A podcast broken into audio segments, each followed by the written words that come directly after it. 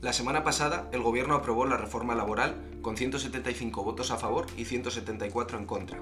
Dos de estos votos en contra vienen por parte de dos diputados de UPN, Sergio Sayas y Carlos García Damero. UPN, Unión del Pueblo Navarro, es un partido de centro-derecha regional navarro. Esta votación solo eh, salió adelante o fue favorable gracias a un error en la votación por parte de un diputado del PP, sin embargo, a estos dos diputados de UPN se les está acusando de transfugismo, es decir, rebelarse contra el partido, porque la intención de la dirección del partido era votar a favor. Ahora mismo UPN está considerando echarles, y hay quien dice que deben dimitir para devolver el acta al partido. ¿Tiene algún fundamento exigir esta dimisión? ¿A quién pertenece verdaderamente el escaño? ¿Al diputado o al partido que lo ganó en las elecciones?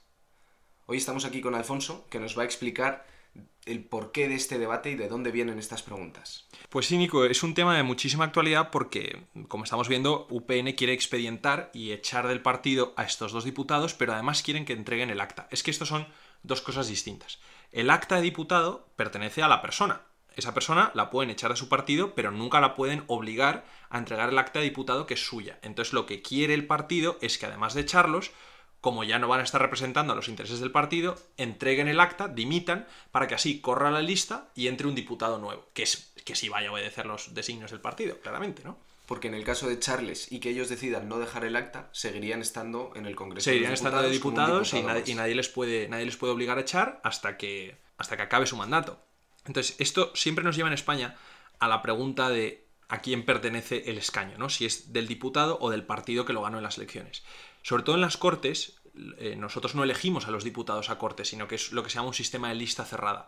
El partido presenta una lista de candidatos y tú la votas o no la votas, pero lo que no puedes decir es voto a este diputado sí y a este diputado no. Entonces se considera que tú votas al partido. No es como en el Senado, donde tú eliges al senador que quieras, o no es como en otros países eh, de nuestro entorno, ¿no? En, América eliges a tu congresista, es el que quieras, sea republicano, sea demócrata. En, en, en el Reino Unido eliges a tu Member of Parliament, sea conservador o sea laborista, o sea, eliges a la persona. Y en España eliges a la lista cerrada. Esto, sin embargo, eh, lleva a una gran confusión, que es que pensemos que porque el escaño lo ha ganado un partido en las elecciones, ese escaño pertenece al partido y no al diputado. Y esto es algo que nunca debemos eh, perder de vista. El escaño es del diputado, no del partido. Por eso pedir que dimitan o que entreguen el acta porque sí, porque no han obedecido al partido, es ilegítimo democráticamente. Pero entonces el otro lado del argumento podría ser que un diputado solo ha llegado a tener un acta porque estaba en la lista del partido. Un diputado no contrae ninguna obligación hacia su partido por aparecer en la lista y ser elegido como diputado a través de ellos. Sí, contrae una obligación, evidentemente, porque un diputado es miembro de un partido, eh, se, eh, se, inscribe en un partido porque comparte una ideología, porque cree que ese partido va a ayudar a defender, pero lo que nunca puede ser es que el partido obligue al diputado a lo que votar. Es que eso es, eh, es antidemocrático, y ahora veremos por qué. El diputado, y no en España, sino en el mundo de la democracia representativa, esto es filosófico, más que, más que jurídico de alguna forma, esto es la democracia moderna, el diputado es libre y el diputado es independiente. El diputado puede estar adscrito a un partido, pero ese partido no es el que ejerce la soberanía nacional. Eso lo ejerce el representante en la Cámara. Esto en España está puesto en la Constitución española, en el artículo 67, apartado 2, que dice expresamente, los miembros de las Cortes Generales no estarán ligados por mandato imperativo. Esto es la clave de la libertad del diputado.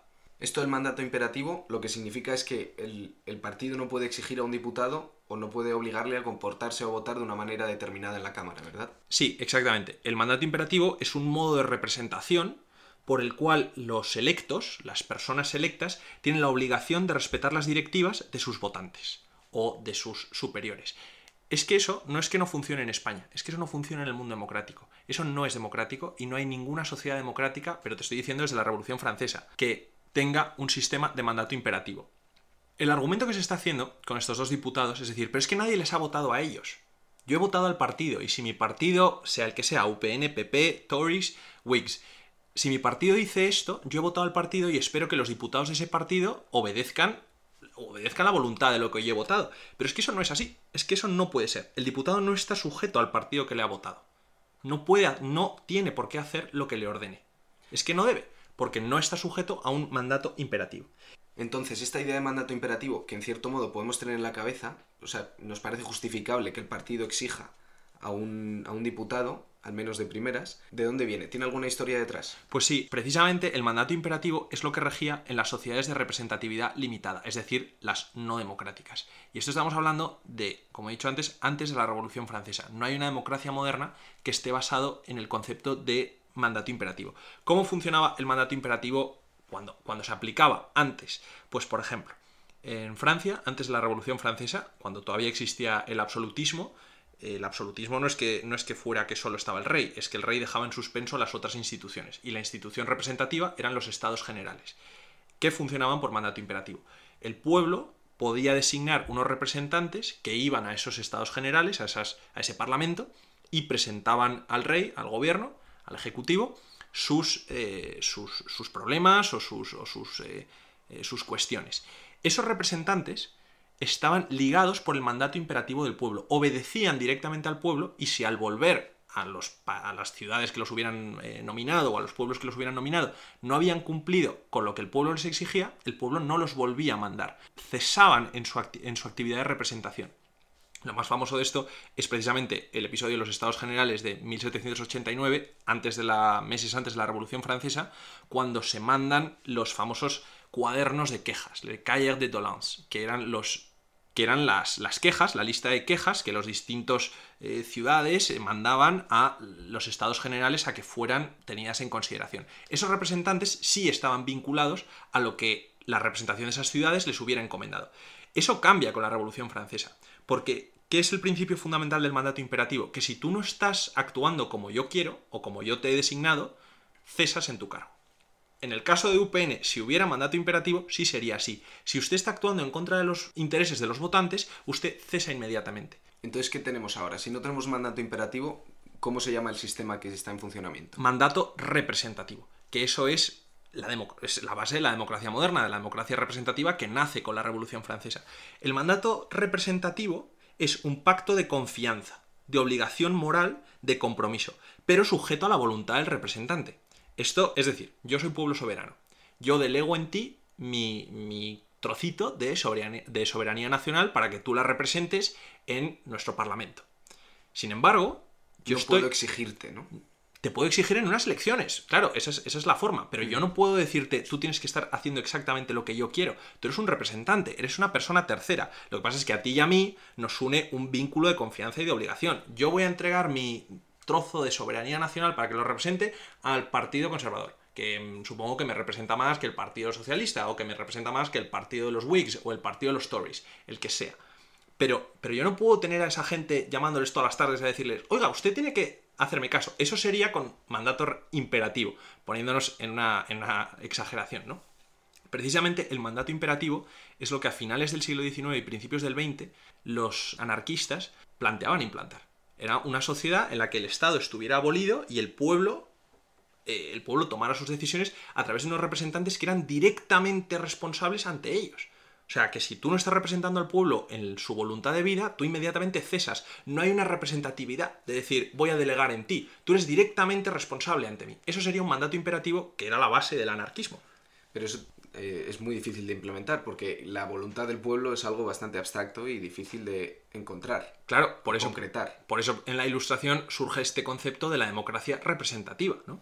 Es muy interesante eh, la idea que tiene sobre esto Edmund Burke. Edmund Burke, que era un filósofo inglés de finales del siglo XVIII, que aunque fuera conservador y se le considera el padre del conservadurismo y luego estuvo muy opuesto a la Revolución Francesa, era un gran partidario de la Revolución Americana aun siendo inglés, y precisamente establecía que los americanos tenían que tener una representatividad en el Parlamento británico, pero no una representatividad de que llegaran y dijeran, oiga, mire, estas son nuestras demandas y tienen que ser satisfechas, porque eso sería mandato imperativo, sino decir, no, no, yo estoy aquí representando a los ciudadanos que hay al otro lado del mar y en su tratado sobre la cuestión americana, que se llama On American Taxation, que es de 1774, dice, el Parlamento no es un congreso de embajadores que representen intereses diversos, eso sería mandato imperativo, sino que es la Asamblea Deliberante de la Nación, la que tiene como único interés el de la propia nación.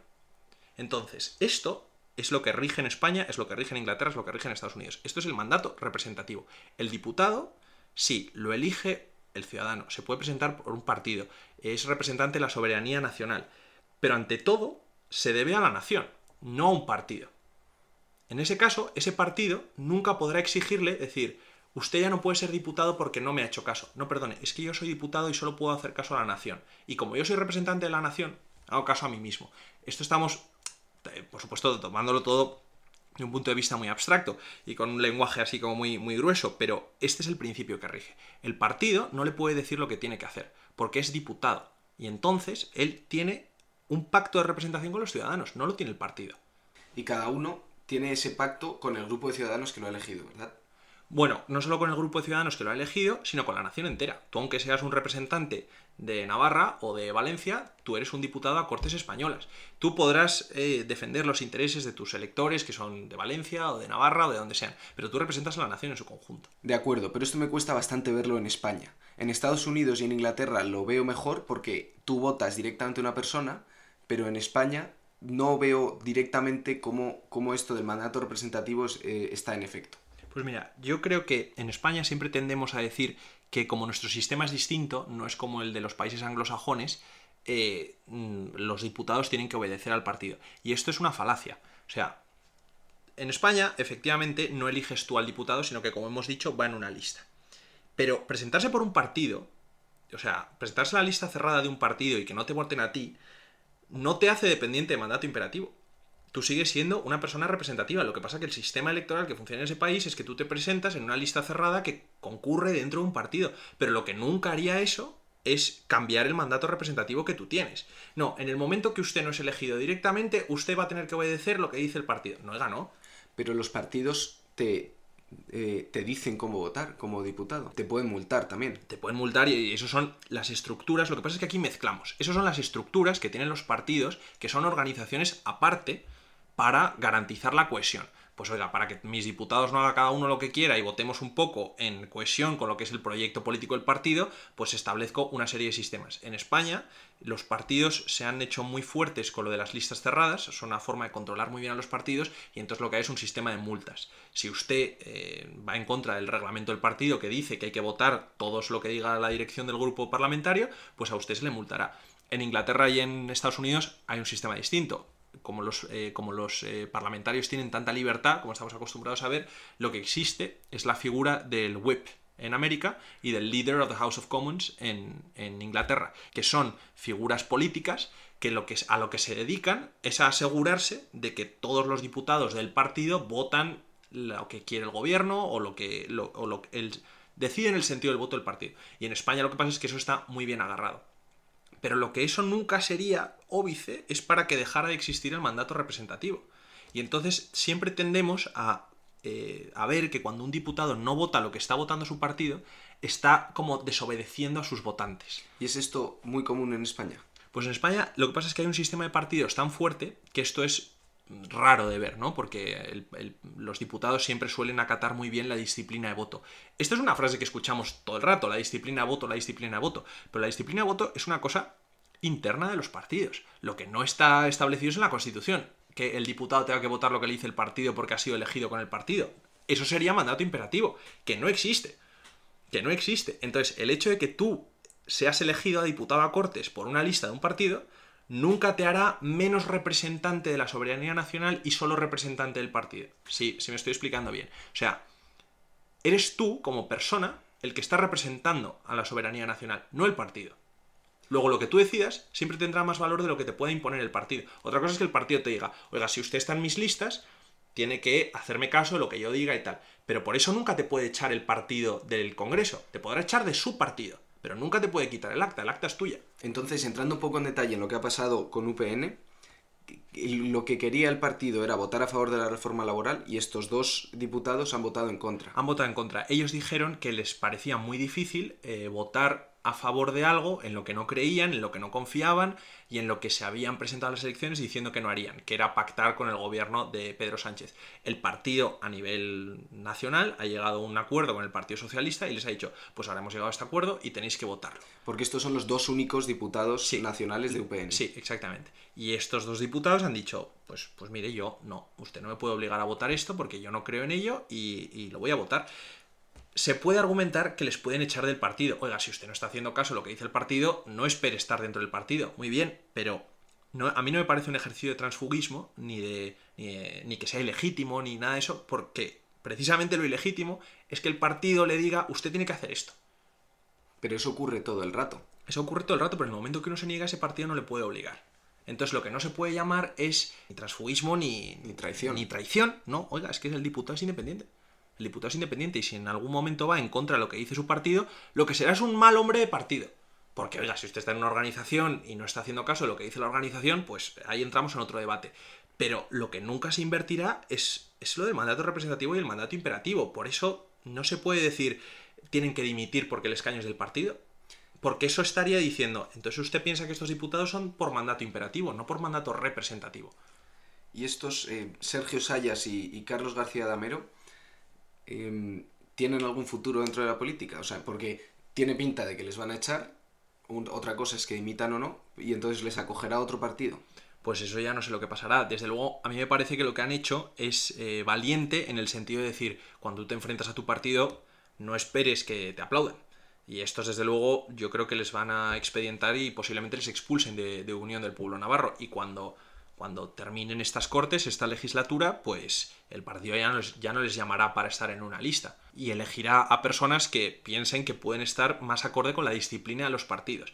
Lo que pasa es que yo creo que tendemos, sobre todo porque según se cuenta la prensa y según estamos acostumbrados a nuestra propia cultura política en España, tendemos a juntar churras con merinas lo de la disciplina de partido, lo de las listas cerradas y lo del mandato representativo. Y es que no tienen nada que ver. Son tres cosas totalmente separadas, totalmente distintas y ninguna quita la anterior. Es casi una paradoja que en un sistema de, de mandato representativo exista algo que se llame disciplina de partido.